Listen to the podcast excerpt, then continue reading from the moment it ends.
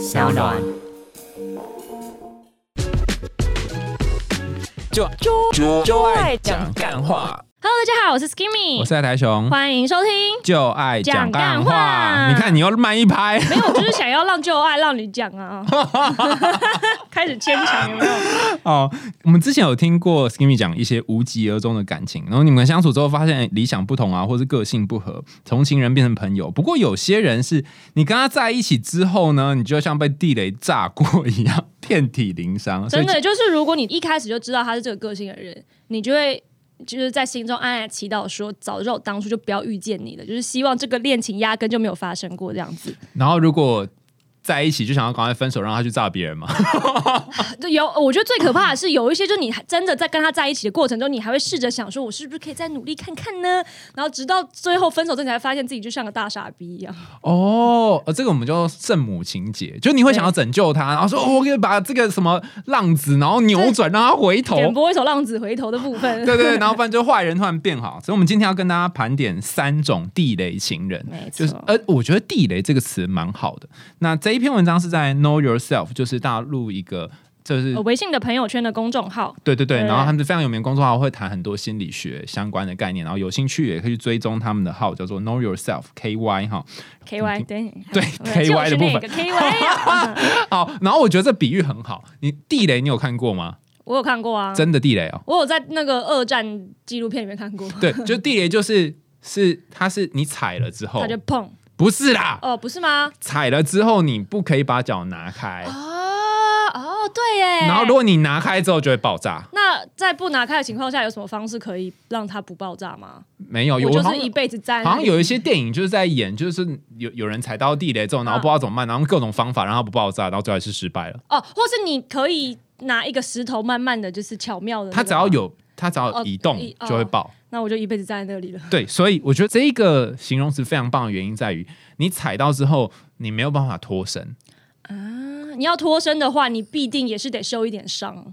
对，所以这里的奥妙之处在这里，我觉得我靠，好会，好会哦，好会那个比喻哦。那这三种呢是哪三种呢？来，请海苔熊帮我们公布吧。哎，在哪里？我找不到。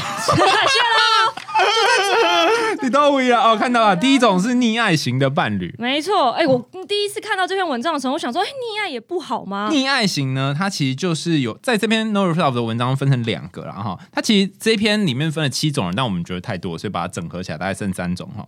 那溺爱型呢，就是第一种叫做隐秘型的控制，就是他偷偷掌控你，偷偷操控你，然后用一些很奇怪的手段。让而且他包会包括他可能会说，哎，我可以纵容你的无理取闹啊，但你这个真实的一面就只能在我的面前展现，这样，所以他其实是会有一些隐秘的控制欲，在剥夺你的成长的机会。然后重点是你可能还不会发现，然后就嗯，好像他蛮爱我的，或他蛮在意我的。而且这个这个状况是不是很容易？就是如果说这个人他本身也是心里有一个没有长大的小孩，他其实是会觉得说，哦，我好像被好好的得到了一个，就是可以让我任性的做小孩的空间。那。以前我们有谈过嘛，就是说、嗯。有的人是透过照顾别人来感觉到自己被照顾，啊对，所以他在照顾你的时候，觉得嗯哦，我好像被照顾了哈。但是这个照顾其实是一种控制。我之前有好像在演讲有分享过一个案例吧，很特别，就是他他们是远距离恋爱，嗯。然后女朋友就是每一次会坐火车到花莲去找这个男生，对。然后那个男生就会问你坐哪一班车，这很正常嘛，对对不对？对对对，的哪一个车厢，哪一个位置？然后他要干嘛？他要干嘛？对他要干嘛？嗯他要到车站的那一个车厢的门旁边等他。好，你你觉得如何？我觉得。我个人是觉得，只凭这一个行为来说的话，我觉得还好，有可能他自己的一个小小的仪式感吧。不不，我是说，嗯如果你男友也会做这样的事，嗯你会是觉得贴心吗？还是就控制？我可能会问他说：“你时间是不是很多啊？” 因 为没有没有没有事情要做，是不是？好笑。然后，所以的确，这个女生就说：“哎、我其实不不太需要你来接我啊，你就在下面等啊，或者是你在车站外面等也可以啊。或者他不如就好好赚钱，开一台车来接，不大家更开心吧？哦，然后他就他就说：“哦，这我怕你东西很多啊，我来帮你拿啊哈。然后听起来不错嘛，对不对？很贴心嘛，对不对？可是久了之后，这个女生她就觉得这好像是一种关心，然后又不想要糟蹋他的关心，所以这其实是一种隐秘控制。为什么呢？你他就知道你几点会在什么地方出现，哦，后续包含这很夸张哦，他去哪边上厕所，在左边数来第几间，然后他坐的那个捷运的车厢号码，你知道车运捷运坐车厢号码吗？对对对对对。然后搭了计程车车牌，然后去计算 Google 的那个路哦，他。大概知道你多久会到家。如果你超过时间，他就会问说你是不是死在路上啦？对，而且他会，譬如说，譬如说，嗯 s k i m y 来找我，然后我帮你叫 Uber，、对然后我就会显示那个对车，对对对对，就会在哪里？听起来都很棒嘛，对不对？没有，我觉得听起来就很可怕啊。对，所以因为怎么说呢，就是我没有遇过这么这种恋型的恋人，但是我觉得我妈有时候对我的时候，就是有一点这样子的倾向，就是她就会一直想要疯狂，就问我说：“哎、你现在你现在到哪啦？”然后她会自己算时间，然后如果超过十多久时间没有回她的时候，像昨天早上她打电话，突然打电话来，然后我就说怎么了？她说没有，因为我看你就是超过大概十几小时没有回我，我怕你是不是死在家里？没有，我还活着。她说好了，那你去吧。然后就说 OK 这样。可是因为我妈有跟我讲过，她为什么会想要就是这样子，就是比较周全的去照顾她的小孩，是因为她自己小时候就是我外婆很忙工作，外婆是就女强人那一种的嘛，然后爸爸又比较早过世，所以她就觉得说，其实她在人生很多大小事上没有得到妈妈的指导或者是妈妈的呃协助，所以当她自己长大之后，她就想要透过就是可把她小时候缺失的这个部分给她的小孩，来就是完成可能她童年时候的那个破碎的一部分吧。所以我觉得她也是像你刚刚讲的，就是透过照顾别人来感觉自己有一部分被照顾那你有做这件事吗？你对你的伴侣曾经做过，你去一直照顾他？有第一个男朋友就是这样子，就是被妈妈影响的。后来我就发现，我为什么要把自己搞那么累呢？哎，那你怎么退？怎么哪一天突然被石头砸到，然后突然醒来？因为这个蜕变很难呢。这个蜕变很难吗？我觉得好像没有，因为好像其实我因为跟我自己本身的个性差太多了。我自己本身的个性就是那种 YOLO，我就是 一个自私自利的家伙。所以呢，当我一直不断的想要透过照顾别人来让就是别人也同样对我好的时候你，觉得这样太慢了？就是我发现我心里其实是很痛苦的。哦，对，就是我压根就不喜欢这模式，所以后来我就是慢慢的就发现，嗯，不不应该做这件事情。哎，你悟性真的很高哎。谢谢谢谢。谢谢因因为我之前听那个一个就是也是荣格学派的老师叫詹美娟老师，他就说你的上一代啊、没有解决的课题那你得要他这个课题会遗传到下一代。嗯比如说你妈可能就是对于，因为她自己没有被照顾嘛，所以她想要去某种程度上确认你的安危，然后你也会做出类似的事情，嗯然后你就说啊，为什么我妈的罪要我来背哈？但是当你可以跟你妈或你爸不一样的时候，你就至少把这个课题解决了。对，听起来蛮不错嘛，对不对？嗯但是你这一代会制造你这一代的课题然，后下一代就这样。这个故事告诉我们，哎，就不要生小孩，哎就让你的罪孽终止在你这一生吧。对，所以所以如果你是遇到那种隐秘控制型的，可能你要先有一个警铃，说哦，他这样是不是在控制我？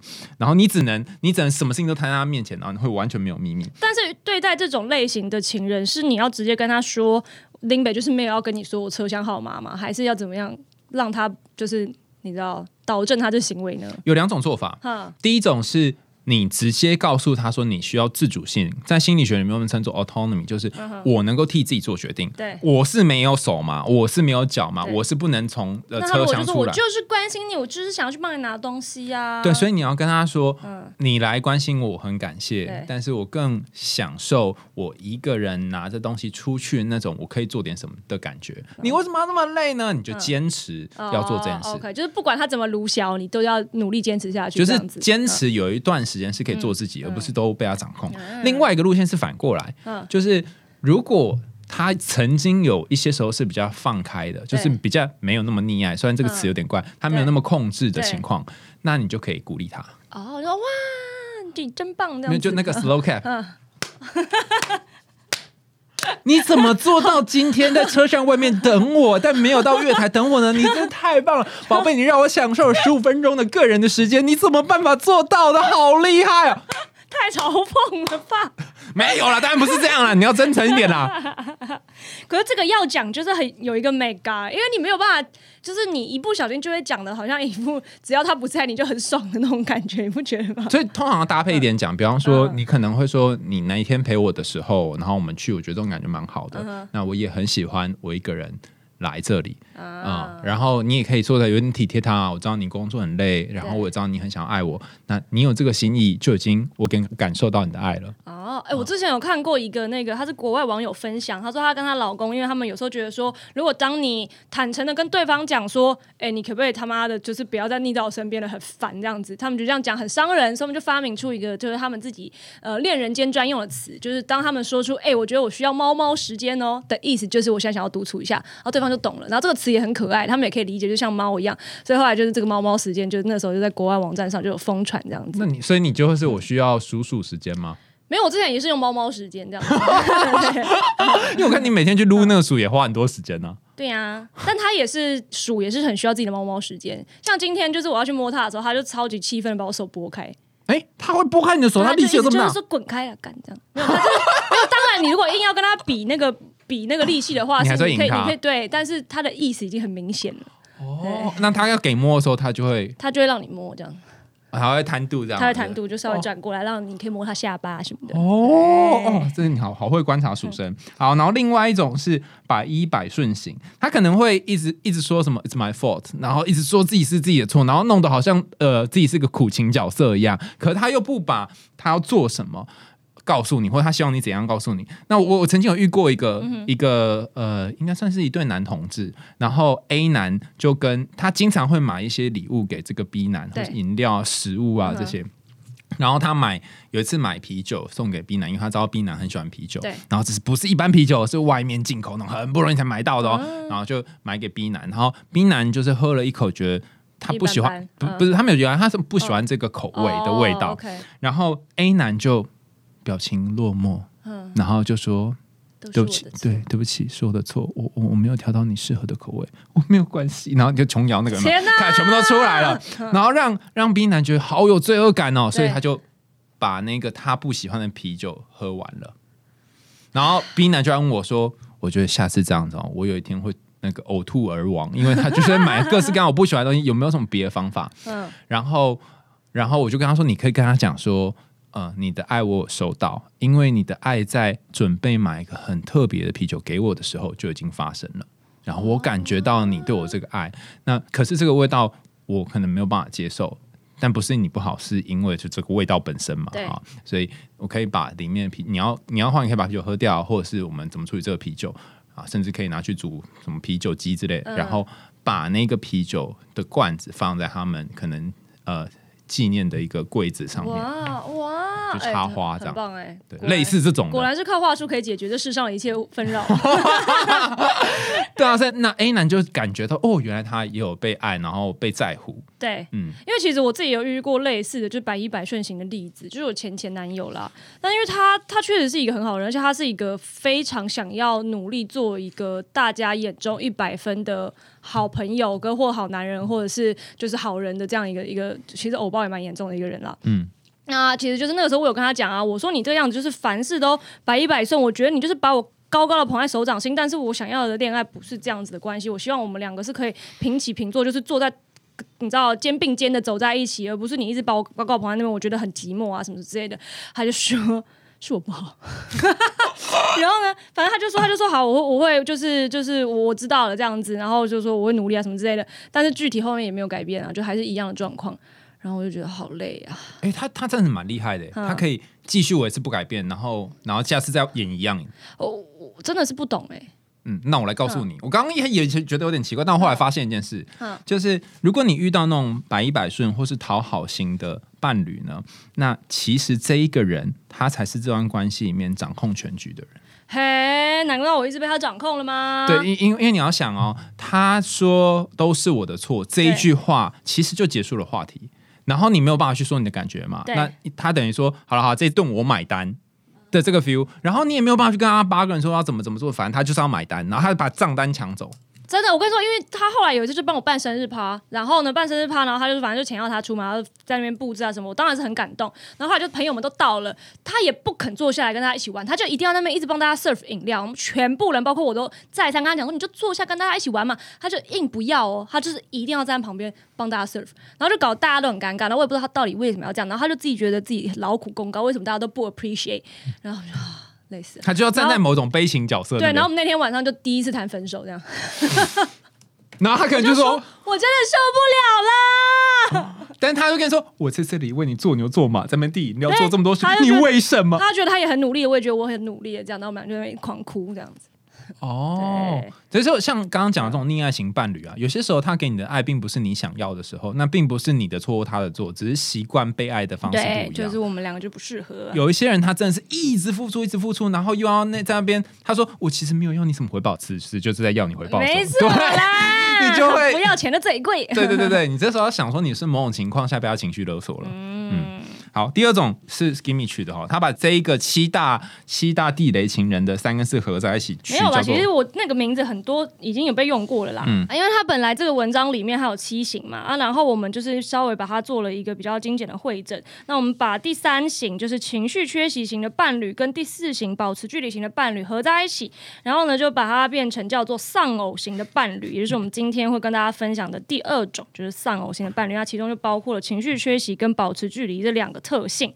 你你怎么就取了这一个这么悲哀的名字？丧偶型是那个啊，就是确实现在有很多那个他会形容某一些婚姻是丧偶型的婚姻。呃，那个假性单亲父亲或对母亲，对对对对。就虽然是两个人结婚，但是有一个在外地或者某一个人在照顾这样。对，没错，就是明明明明就有伴侣，但搞得好像自己是单身一样。嗯，那情绪缺席是指，就是我遇过一对情绪缺席的伴侣，哼他们的状况是虽然住在一起，但两个人分房睡，嗯甚至是也不把自己的情绪告诉对方，然后也不会分享彼此的秘密跟心事。然后就问那个男生说：“你为什么要？”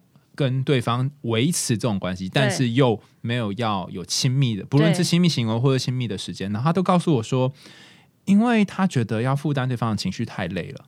然后，因为女生是一个很容易会有很多情绪起伏的人，那她只能够做到保护自己，甚至是他只能把自己隔起来，像是用玻璃罩一样。然后不被对方影在一起呢响对，他说对对对对。嗯然后我就问他说：“那为什么还要在一起呢？”他说：“因为我。”我我我有点就是觉得罪恶感，我跟他分开，或者说，哎，有些人分开是有罪恶感的。比方说，我跟你在一起很久，然后你可能状况不是很好，然后我跟你嗯分开，会不会呃，大家谴责我是个烂男人，竟然把一个人丢在这里，什么之类所以嗯他就只好继续在他身边。可是，在这样的状况下，这个女生她也是很受苦的，因为她其实可以感觉到说，我的男友其实没有爱我，对但是他又要跟我这边拖拖拖拖拖，对，嗯，然后哎，他就又离开。哎呀，嗯我跟你说，这个情绪缺席跟这个保持距离型呢，就是又要讲到那个不免俗，要再把它拿出来鞭尸。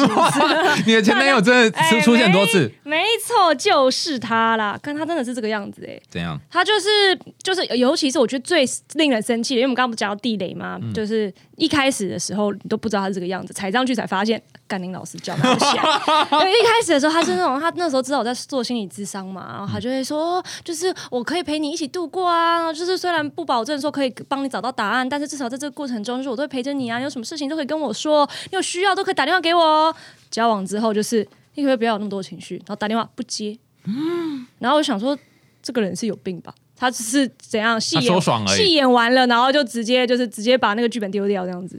哇！所以他表面上说要陪你，但是根本也没有。根本就没有。然后重点是因为后来我发现他自己有很多他自己的情绪问题嘛，包括他自己原生家庭什么的。嗯然后后来我就问他说：“我说你这一个一遇到大家要沟通就想要逃避的状态，是不是因为你在家里跟你妈妈相处也是这个样子？因为你有说过你妈妈就是呃会对你有很多要求，那你基本上你就是压抑着听，你觉得你扮演一个美好的就是服务员的角色，把他服务好了，你就没有那么多事情了。所以你对于关亲密关系，你是不是也是这样的状态呢？”他就突然举起一只手跟我说。可不可以先不要心理分析？然后我就说 OK，那就没得谈喽。My bad，Yep，他可能也不太习惯面对自己的情绪了，所以表面上是跟你保持距离，或保持情绪上的距离。他可能也是跟自己的情绪保持距离啦。我在想，对，然后刚刚你讲到一个很重要的要点，就是情绪缺席或是保持呃距离这种，就我们说丧偶型，他们其实有个特色，就是很害怕冲突。嗯，那前面的害怕冲突有讲到那种那个溺爱型的路线他说都是我的错。对，但是嗯这一个他解决冲突的方法就是不讨论，或者是跟你呃冷处理。嗯，可是久了之后，你就会觉得天哪，受不了。嗯，那我们有说是地雷型嘛，所以困难的地方在于、他又没有，因为我们会想说分手虽然他大吵吗？但你没有跟你大吵，对他就是冷在那边。对，他就是你不管对他丢什么东西，他就有一个隐形的屏障，咚咚咚就弹回去了这样子，然后你就一直丢他，但是就丢不到他，他就一直在那边念咒。我觉得更贴切的比喻是嗯，你好像把一块钱丢到大海里面，嗯然后没有声音，然后慢慢的我就丢了一百万进去，他就把一百万拿走。对对，你就会一直被。其实这我觉得最最辛苦的是上手型的人会让你怀疑自己。对你你你会觉得是我哪里做错吗？为这一个这个这个钱丢到水里面，应该咚一声呢、但为什么连咚一声都没有呢？嗯没想到是这个海吸力太强了。太可怕了。然后，然后你又你就一直试，一直试，一直试，你投资了大量青春跟时间之后，又开始觉得说，啊，是不是我哪里还做不够？但实际上并没有。真的是这样的，而且因为好，我们帮大家讲一下这个情绪缺席型跟呃保持距离型合起来丧偶型它的那个定义是什么呢？像是貌合神离型，就是他是说，除了他可能给你的一些温柔陪伴啊，就是例行公事之外，你可以感觉到他没有更多的情绪的投入，那你会感觉到说，哎，他也许是不够爱你，或者是他没有对你敞开心扉，或者他其实心里有别人。那还有另外一种呢，是就是讲的比较好听的类型，叫做为你打拼啦，就是他可能跟你说，哎，没有啊，我们之所以就是我在你身上就没有办法帮你投入太多的情绪啊，或者是我的事业啊，没有对，没有办法承接你的一些情绪上的这个，就是当你在情绪掉落的时候，没有办法接住你，是因为我就是在为我们的未来打拼啊我的工作很忙啊，我工作压力很大、这样子，然后就说我们未来会怎么样，什么之类的。就画了一根大饼。哎，没错没错。然后呢，那保持距离呢，就是他可能会想要他独自面对跟承担他自己生活中的任何事情，也希望你可以就是照他的这个模式去做，就是两个人各自井水不犯河水啦。那实际上呢，你就是觉得说他没有把你纳入他的生活中，你们两个呢也非常难去建立一个真正的联系，没有办法有那种就是彼此真的互相信赖、依赖跟亲密的感情。哇，完全就是我前男友！天哪！之前我们请到雷修律师来啊，他嗯在他在他的社群上面就发了一个世界四大名画的贴文，哎第一张是达文西是画那个蒙娜丽莎的微笑嘛，对然后波提切利是画那个维纳斯的诞生，对，然后星空是梵谷画的，对那你觉得挽回家的老公会画什么？我跟你说，我第一次看到这张图的时候，我还看不懂，然后还问制作人到底什么意思，因为他就是画了一只老虎，然后旁边有一朵就是兰花这样子。我就说老虎和兰花是什么意思啊？然后呢，那制作人就说画荷兰 我跟我跟海南就笑的要死。对，所以那些呃貌合神离或为你打拼啊这种丧偶型的伴侣，他说哦我好忙哦，我在干嘛？我还不是都是为了你哈？那你就可以问他说，呃，你是不是还有兼职在当画家？有没有会画吗？你最会画虎跟蓝，而且我跟你说，很多人是他，就是他会 claim 说我是一个非常需要自己空间的人，但是当他在追求你的时候，跟追到你之后，表现出来对那个自我空间的需求是两个截然不同的状态。在追你的时候呢，他的自我空间就是其实他只需要就是一个非常合理的范围，剩下大部分时间他都很想见你啊什么之类的。一旦追到了之后，突然就是一天二十四小时里面二十三小时都是他的个人空间，那一小时剩下的呢？就是还可能有半小时要分兄弟呀、然后二十分钟分妈妈，最后给你十分钟这样子，然后说其他超过这个我就不行了。然后想到什么意思？然后就跟你说，我一开始不是跟你讲过，我需要就是个人的空间吗？这种哦 好，我我必须要帮这这样的人稍微辩驳一下就是嗯就是。呃，有人会说，好，为什么他跟我一开始在一起的时候好像很要好，然后他也他也跟我有一种很近的关系，然后为什么在一起之后突然变成一个人，然后甚至是、就像你说需要非常非常多空间，他是怎么样这么表里不一的哈？然后这个我自己也很很怀疑哈，就是有一个研究是在做逃避依恋的人，他们是发生什么事？嗯然后逃避依恋是属于不安全型的其中一种嘛，他们就会跟别人保持距离，然后很需要自己空间，不会有情绪交流，就像我们刚刚讲这种丧偶型的一样。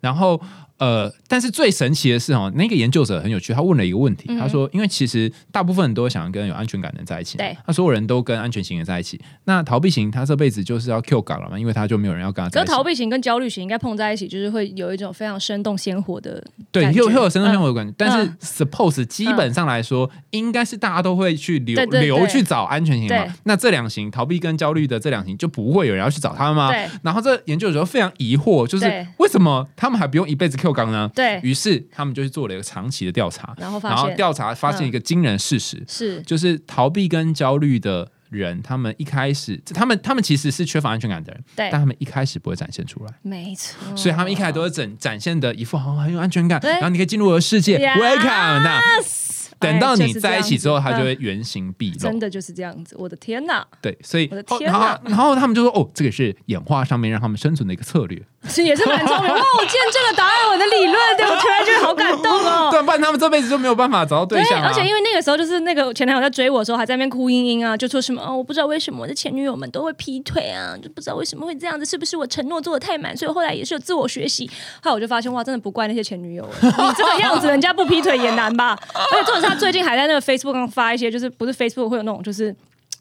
乐色小心理测验嘛，就测你明年的运势嘛。然后他就说明年的运势是会找到真爱，然后他就转发，然后写说呵。我想说这个我不呛他真的不行，我就在下面留言说呵，你也呛了一个，我就说呵，喝什么喝酒吗？喝 就是你就是你都没办法对自己进行心理分析，然后还想要找到真爱，我是觉得不可能的。那我们继续看下去，十年后再跟大家回报这个看看会看会发生什么，他有没有找到他的真爱？没错，好了，那我们要进到第三个地雷型的伴侣，也就是帝王型。嗯对帝王型呢是海苔熊刚刚帮我们整合起来取的组合在一起，它就是取了一个名字二。五六七加在一起啊，就是在 Know Yourself 这一篇文章里面七种，我们把四种组合在一起。因为我用帝王型这个词，是因为它有一种掌控跟支配的感觉，然后他可能会不断的挑剔你，然后不断剥削你、贬低你，然后说你很烂、很糟糕。那透过这个样子，让他在你们关系当中好像当。帝王，然后你就变成那个奴婢或者是小顺子这种感觉，然后就获得某种掌控感。你有遇过这种人吗？就是不断贬低。我没有遇过，但是我有看过很可怕的那个对岸的新闻，是、嗯是关于这个的一个悲惨的案例，这样子。我们要先帮大家就是简单解释一下这个要求型、挑剔型、跟贬低型还有剥削型各是什么意思呢？好哦，就是帝王型，它在 Yourself 的文章里面就分成那个要求型、挑剔型、贬低型跟剥削型。那要求型呢，就是他会不断跟你说你要符合他的什么期待，然后会直接告诉你你要做什么，然后甚至他可能会用一些呃被动攻击的方式来勒索你，比方说呃你可以不要回来没关系啊，我今天晚上就一个人吃饭。它也是一种要求啦，它只是一种就是被动式的要求。然后挑剔型的是你不管做什么，他都觉得你不够。哎呀，你这连开个屏都开不好，我来我来我来，或是、啊、你出门也不打扮一下，这样怎么行呢？就你怎么做，然后这件穿他也不满意，那件穿你也不满意，然后你就觉得说啊，我是不是永远都没有办法达到他心中的标准？然后贬低型呢是那种呃，你好像会不断的被他一些很负面的话去。呃，盖住，比方说，我要不是因为当初看到你怎样怎样怎样，我才不会跟你在一起的。你以为你配得上我吗？然后一开始会觉得很生气，可后来你就被洗脑，就、嗯好有毒哦！我的天哪，好像是这样吧？啊、所以在其实，在国外这个就是这几种地雷型情人，他们就会用 toxic 这个词嘛，嗯就是呃有毒的关系，对嗯。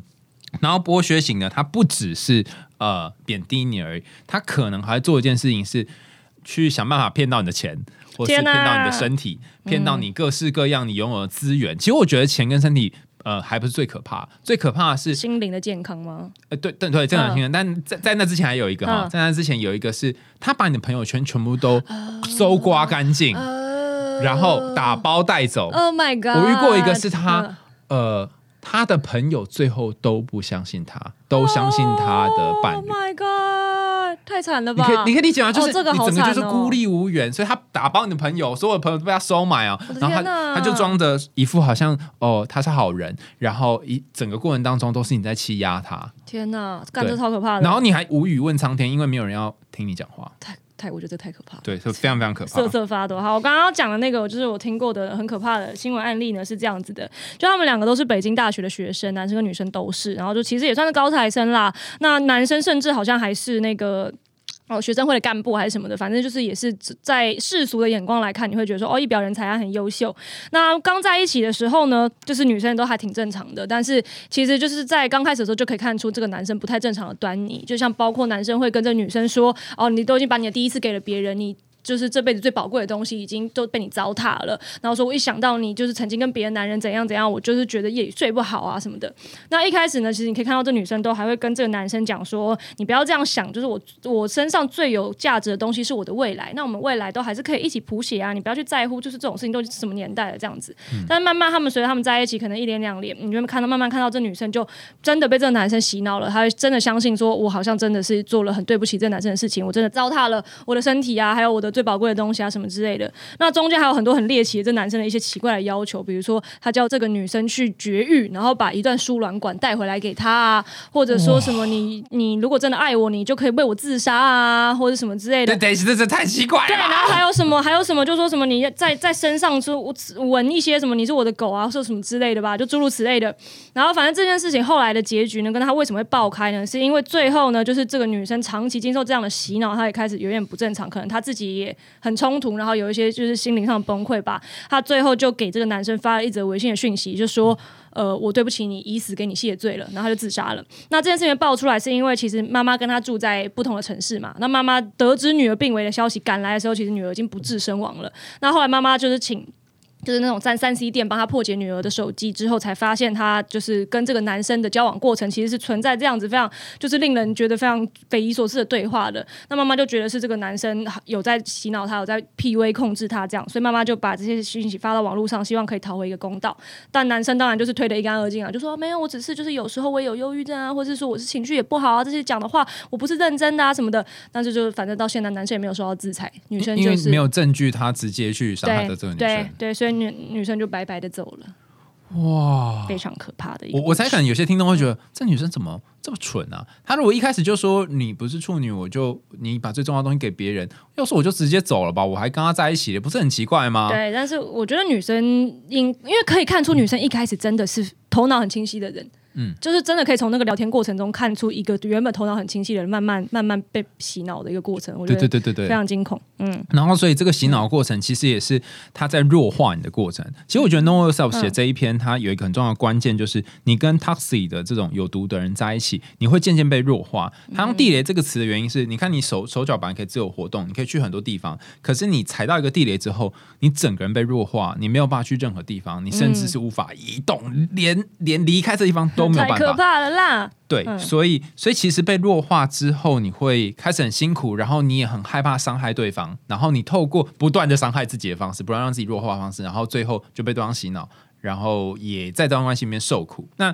刚刚都讲那个不好的、有毒的、爆炸性的地雷关系嘛，比较好的关系，哎，你觉得比较好的关系是怎样？呃，我觉得彼此有能力处理自己的情绪，然后也有本事在该沟通的时候可以去进行一个深度的沟通，跟就是我觉得彼此那个呃，我其实有一个我自己的美嘎，我觉得要找好的伴侣，我自己会倾向于找已经玩过的。就他至少已经面对过这世上的诱惑，他知道什么样的诱惑可能会让他产生什么样子的行为，那他会是一个比较安全的对象。因为如果他你你来你来问一次，所以你要先一见面说、你玩过吗没？有，就可能问他的情史啊，然后对问他的感情观呐、那如果说他其实就是你知道那种刚分手啊，然后没多久，然后就是你知道其实也没谈过几个恋爱，然后对爱情还抱持着那种很天真的幻想，哦，超危险，赶快逃！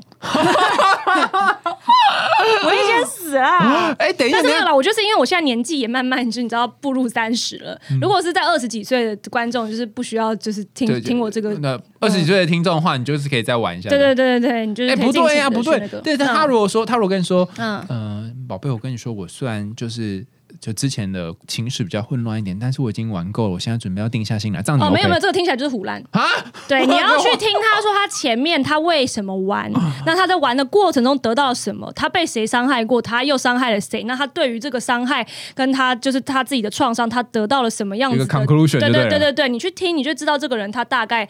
他的那个想法跟他的性格是怎么样的？哦，对哎、我觉得你好强哦。对，如果他是那种说哦，我已经玩够，我现在就是要定下来，然后从头到尾只会无限 loop 这句话，赶快逃。非常可怕哦。哎、那我突然想到一件事，就是之前我的智商师跟我讲一句话，他说：“哈，我们常常会听人家讲的话，然后就误信了。”但是其实重点不在于他讲的话，重点在他的行为。就你要去观察他的那些行为，跟他话有没有一致。如果一致，当然你就可以相信他的话；如果不一致的时候，你就要观察行为。没错那其实有很多理论在讲这个，你要观察行为这件事因。为英文不是还有一句话吗？Action speaks louder than words，、嗯就是行为往往诉说的比他用话语诉说的还要更多。嗯，我觉得不能单看行为啦，但是可能要组合一起看。对那比较特别是，如果他言行不一的时候，你就可以更着重在行为。嗯，然后呃，他就说，所以你要去看他做了什么事。然后我就说，可是我不可能二十四小时装个监视器在他旁边啊。所以他就说，哦，再教你一个神秘的招数，就是当他说什么话的时候，请你邀请他把这个话讲细节跟具体。对，就像你刚刚说的，呃，我已经玩够了啊、那么有关于玩，什么时候觉得自己玩够了呢？对，那你玩够的定义是，但你不能这么机车啦，但是就是 你要跟他多谈一些那对，些玩而且还可以就是买几杯酒给他喝，你知道人就是酒后吐真言呐、哎、我听说有人会就是买通自己的姐妹，然后去勾引，我觉得这个？太极端了啦！真的吗我觉得这太极端了。我确实有看过类似的案例，但是我觉得太极端了。哦，对对对所以到时候这个姐妹还我觉得真爱上他。我觉得你你这样做，你除非就是这段关系你已经做好你不要的准备了，还有这个姐妹你也做好你不要的准备了，你才能去做这件事情。有啊，上次你说你会慎选姐妹没，错，其实我觉得有更好的做法，就是你也是可以准备一笔钱，然后请征信社帮你做这件事就好了。为什么要浪费自己的姐妹呢？好辛苦哦。好了，但是如果你对这段关系一开始就抱有怀疑的话，我觉得你就再看看，不要太快跌进去没。错。然后好我们来讲好的关系了吗？对对，好的嗯关系，刚刚你有说要可以沟通。我跟你讲，我在一开始做这感情研究的时候，老师问我说：“那你觉得你想要怎样的关系？”嗯我那我记得我那时候开了三个嗯条件，怎么样？第一个就是呃，这个对，第一个是要胸部大，OK。然后第二个就我不知道，我觉得我可能有妈的老 issue，师就是觉得那老师傻眼嘛，老师听到胸部大的时候，他有傻眼，对他超傻眼。但他有表现出来吗？还是心理学的教授哎呦是不能表就是那个现出来的？青菜萝卜各有所好嘛，嗯就是有人会喜欢男小或是腿短的，interesting，对，他说嗯，对，啊，奶大，然后对，嗯。第一个是身材，然后第二个是我觉得长相还好，但嗯胸部那时候对我来讲很重要。好了好了然后第二个，第二个是呃，嗯。他要脾气好，，OK，因为我很讨厌突然会暴怒的那种人。OK OK，然后第三个说就算你超级白目，他也不可以暴怒吗？就是我觉得他可以好好沟通，理性的讲是蛮好。我很我很怕会暴怒，因为我爸是一个很容易生气的人，哦然后我很怕那种嗯爆炸型的，对所以我就第二个讲脾气好。OK 然后第三个说我我觉得最重要是他会弹钢琴。然后老师就说：“哇，那你果然真的是应该来读心理系呢。然后然后我就觉得说，哎天哪！嗯现在回想那三个条件，你觉得好你那是在几岁的时候开了这个这哎好像二。二十出吧，二十出头合理啦反正就很蠢。然后后来我发现一件事情，就是除了身材，后来慢慢发现好像也没有办法代表什么之外，嗯，我会觉得好像我在一起的每一个女朋友都没有会弹钢琴的。所以弹钢琴根本就是你自己的个人的一个小幻想一个。issue 这样，对就是到，所以我到现在它其实是一。个 bonus 的条件，它不是一个。我还没摸透那个。钢琴是什么，但是，但是我特别要讲的是那个关于嗯脾气好这一点。对，就我后来才明白，我其实想要不是脾气好的伴侣，其实是很害怕跟对方有争执跟冲突。哦。然后，因为我想要是一个这样比较少有冲突跟争执的关系，所以我就说，哦，那这样蛮好的。可是后来我也的确遇过几段关系，是真的没有太多吵架，然后甚至是我们可以维持一种距离，然后彼此不会有情绪上面的纠葛。可对是就像刚刚说的，要么就他上偶，不然就我上偶。其实看起来这样在一起，但实际上就没有，对所以这样也不好啊。对然后后来也遇过那种就百依百顺，什么都是你对，然后什么都是你好，然后也不跟你吵架，对这样也没有好啊，因为他那种可怜呐、然后在那边哭泣呀、你还是会觉得是自己的错啊。对啊！所以我后来发现一件事，可以跟你好好吵架的人，说不定才是比较好的人。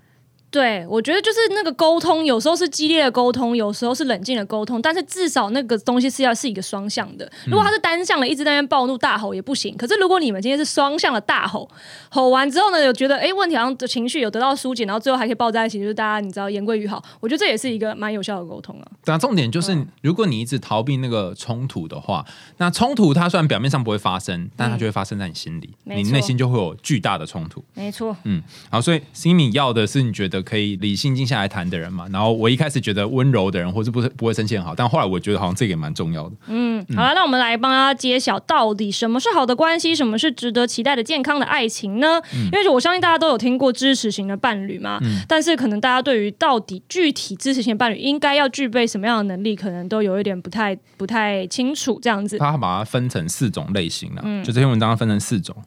对，然后第一种呢，就是这个人呢，就是一个支持性的伴侣，他应该是要可以接受你本来的样子的。哎、其实这一点我也是到这两年我才开始学会，你知道吗？什么意思因？为我觉得我自己本身是一个，因为我又独生子女嘛，我从小就在家里就沉浸在自己的幻想当中。因为阿公阿妈就在那边，就是阿阿妈就在拜拜啊，阿公那边看他的股市啊，然后爸妈去上班嘛，所以我就自己在家跟自己玩。所以我就会想一大堆就是奇怪的剧情，比如说什么天天鹅王国遭受大洪水要逃出来，然后自己在家里在那边假装自己在洪水上漂浮什么的。所以我觉得我脑海中有很多奇怪的幻想。然后，所以当我遇到一个人的时候，如果这个人的条件是很能激发我的幻想的，我就会在脑海帮他想好一套剧本，我就希望他可以照这个剧本演，但我就是完全没有办法看见这个人本来的面目、欸。哦，那你脑海的技巧超强的欸。对我现在仔细想想，觉得自己好可怕、啊哎、所以这个人他真实跟你相处怎么样不重要，他你你就会活在那个脑海里面。我会活在那个脑海里面，但是我还是可以，因为毕竟你还是会看到他真实的一些行为嘛。嗯，但是你就这个时候就是你会产生心理上的痛苦的时候，你就觉得这个人怎么会做这样的事情呢？我要用怎么样的方法才可以把他导正过来呢？这呃是我觉得你说这个变态导正跟你脑袋的剧本一样，你真的很夸张哎。这是个变态人呢。这尤其是发生在我高中的时候，高中的时候超级超级超级多这种案例的，所以我在高中的时候都虽然也貌似有谈过几段恋爱，但是我自己知道那根本就不是真正的恋爱。所以你跟那时候跟你在一起的人都是被你要扭成某个形状，没有，就是我后来扭一扭，发现、嗯、好像扭不了，就觉得好好好好累哦，懒惰，然后我就分手了。被被被你扭的人，你有想想过他心情吗？头很酸啊，我现在在这边跟大家说声抱歉，都没有考虑诚过啊。恳的道歉，诚恳的道歉。哦，原来你会你会想要把它符合你脑里面的形状哦、我就会觉得，我当初看见你身上有这些特质，那必然就代表你可以演这个剧情啊。嗯，就是会有些自己所以第一个就是你必须要能够接受对方本来的样子，然后他也能接受你本来的样子。对好，这是 know yourself 第一个提的。然后第二个是他可以愿意为你投入情感。和情绪，嗯我觉得有一件事比情感情绪更重要。虽然 know yourself 是这样讲，就是时间，哦。因为你花时间在哪里，就会成为怎样的人嘛。那你花时间在谁身上，就表示那一个哎、人的可是我跟你说，我觉得现在，尤其是当三 C 产品崛起之后，很多人、很多年轻人对时间的定义超级扭曲、哎，什么意思？他觉得说我今天就已经陪你约会五个小时、八个小时了，还不够吗？但在这八个小时中，他可能里面有四分之三的时间在划手机，然后他觉得他就有陪你，他投入时间了。嗯，对，哦，那两个人坐在麦当劳里面各自哦划手机，对在划手机，对，样算吗然？后你就跟他说我们想要聊天，然后他还说。又要聊什么？为什么要那么喜欢聊天？就我前男友了，看 哎、那个我因为我之前有看过这篇 paper，但我忘记那个、那个英文名词，好像是呃，在国外很流行这个词，就是譬如说我现在跟你出去约会，然后我在划手机，它是有个词啊。什么词？英文的词不知道哦，whatever，反正我已经忘记这个词。它哦反正这个专有名词就是嗯你们两个人一起在约会的时候，但他却没有把注意放在你身上。对那有几个人就发现，因为从社群开始兴起之后，嗯发现这样的关系呢会产生三个效果。第一个就是划手机那一个人会，他会没有办法专心在他做的事情上，也没有办法专心陪你，所以这过程他其实是不快乐的，很奇怪哈。对就很他他他明明在做事情，他还不快乐，对，因为他分心做两件事嘛哈。然后被划手机很奇怪，就是坐在对面那个人。看着人家划手机的对，他会觉嗯。得这个品关系品质非常差，对。然后然后他会觉得为什么要跟这样的人一起出来 dating？没错，还不如自己在家里划手机更快乐。对，然后第三个是第三个是这一个被划手机的人呢，他就他不问他会自己划手机，或者他会展现出一副那种哦为什么要在这里，我是谁，我在干嘛、嗯。的时候，这个表情划手机那个人他可能会发现，然后他又会觉得说啊，就像你刚刚讲那句，哦，我都出来陪你了，那不行吗？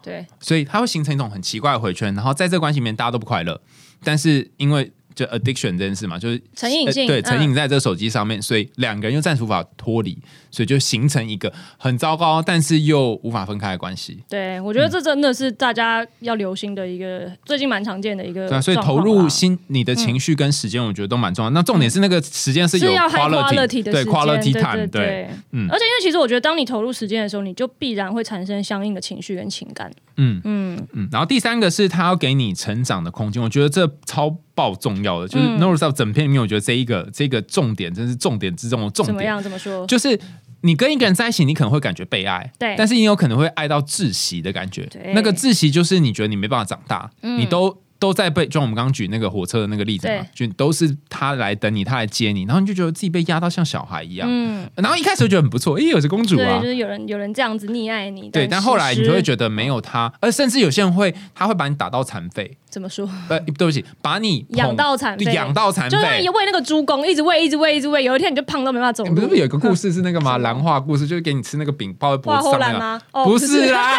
你在讲花后兰。哦，我知道挂大饼的故事。对对对对对对对。可是挂大饼的故事，我一直以为是那个挂挂挂饼的人自己懒惰。对对对你的概念是一样嘛，嗯就是嗯他他在你脖子上面挂了一个饼嘛，对不对？然后让你可以不需要出去找东西吃，你就专门吃你脖子旁边的饼，然后到最后你就会饿死了。因为当他不给你饼的时候，你就没有谋生的技巧。但是有些嗯人他跟你在一起，他就要把你养成那一个叫，其实挂饼那个叫兰花，啊养成那个兰花就是想把你圈养起来。对，嗯圈养这是超好的，他把你圈在里面，嗯然后你就没有办法有进步，这样。嗯好可怕哦！因为我其实确实有呃女生朋友遇到，就是她男朋友很宠爱她，就溺爱她这样子，然后那个男生就会说：“哎呀，我看你离开了我之后，你该怎么办？”然后我跟女生朋友那时候她也是想说，不是啊，你当我是没手没脚吗？就是你以为你这样子养我，我就会很依赖你吗？她心里其实是这个潜台词，但男生好像很就沾沾自喜，就是觉得说你再也离不开我了这样。哎、可是我有看过另外一个版本的、嗯一群姐妹出去聚会。我不认识他嘛，因为我看到就隔壁桌在吃下午茶的时候，偷听他们讲话，讲的很大声，不是我特别要听的。嗯然后其中一个女生就拿出她的两个两个英文字母的包包，对啊，就是两个字母相对的这个包包，知然后就说这是我男友送我的。然后其他其他五六个姐妹她们嗯哇，好好好，怎么了？然后她们就一群说那在哪里买的？我这个要三十几万吧，嗯什么的，嗯反正就怎么瞎搞货一对片。然后她说对呀对呀对呀。然后我那些 OS 就想说，如果这个女生男友送她一个包，她这么喜欢，然后她又得到这么多的朋友的支持，对，那她有办法让这男生离开她吗？会不会有一天这男生就就是用这个东西掌控她？是有可能发生这样子的案例，但是也有可能这个女生身边还有其他五六七八个会愿意送她同样款式的包包的人，也是 you never know。哇，好黑暗呐、果然是只有你才给出来答案也有。可能这个女生转脸就把那个包包卖了，然后套现，然后就去做她自己要做的事情。我之前有看过一个那个，我之前有看过一个影片，她是日本的一个酒店小姐，然后她先去跟那个就是名牌包的。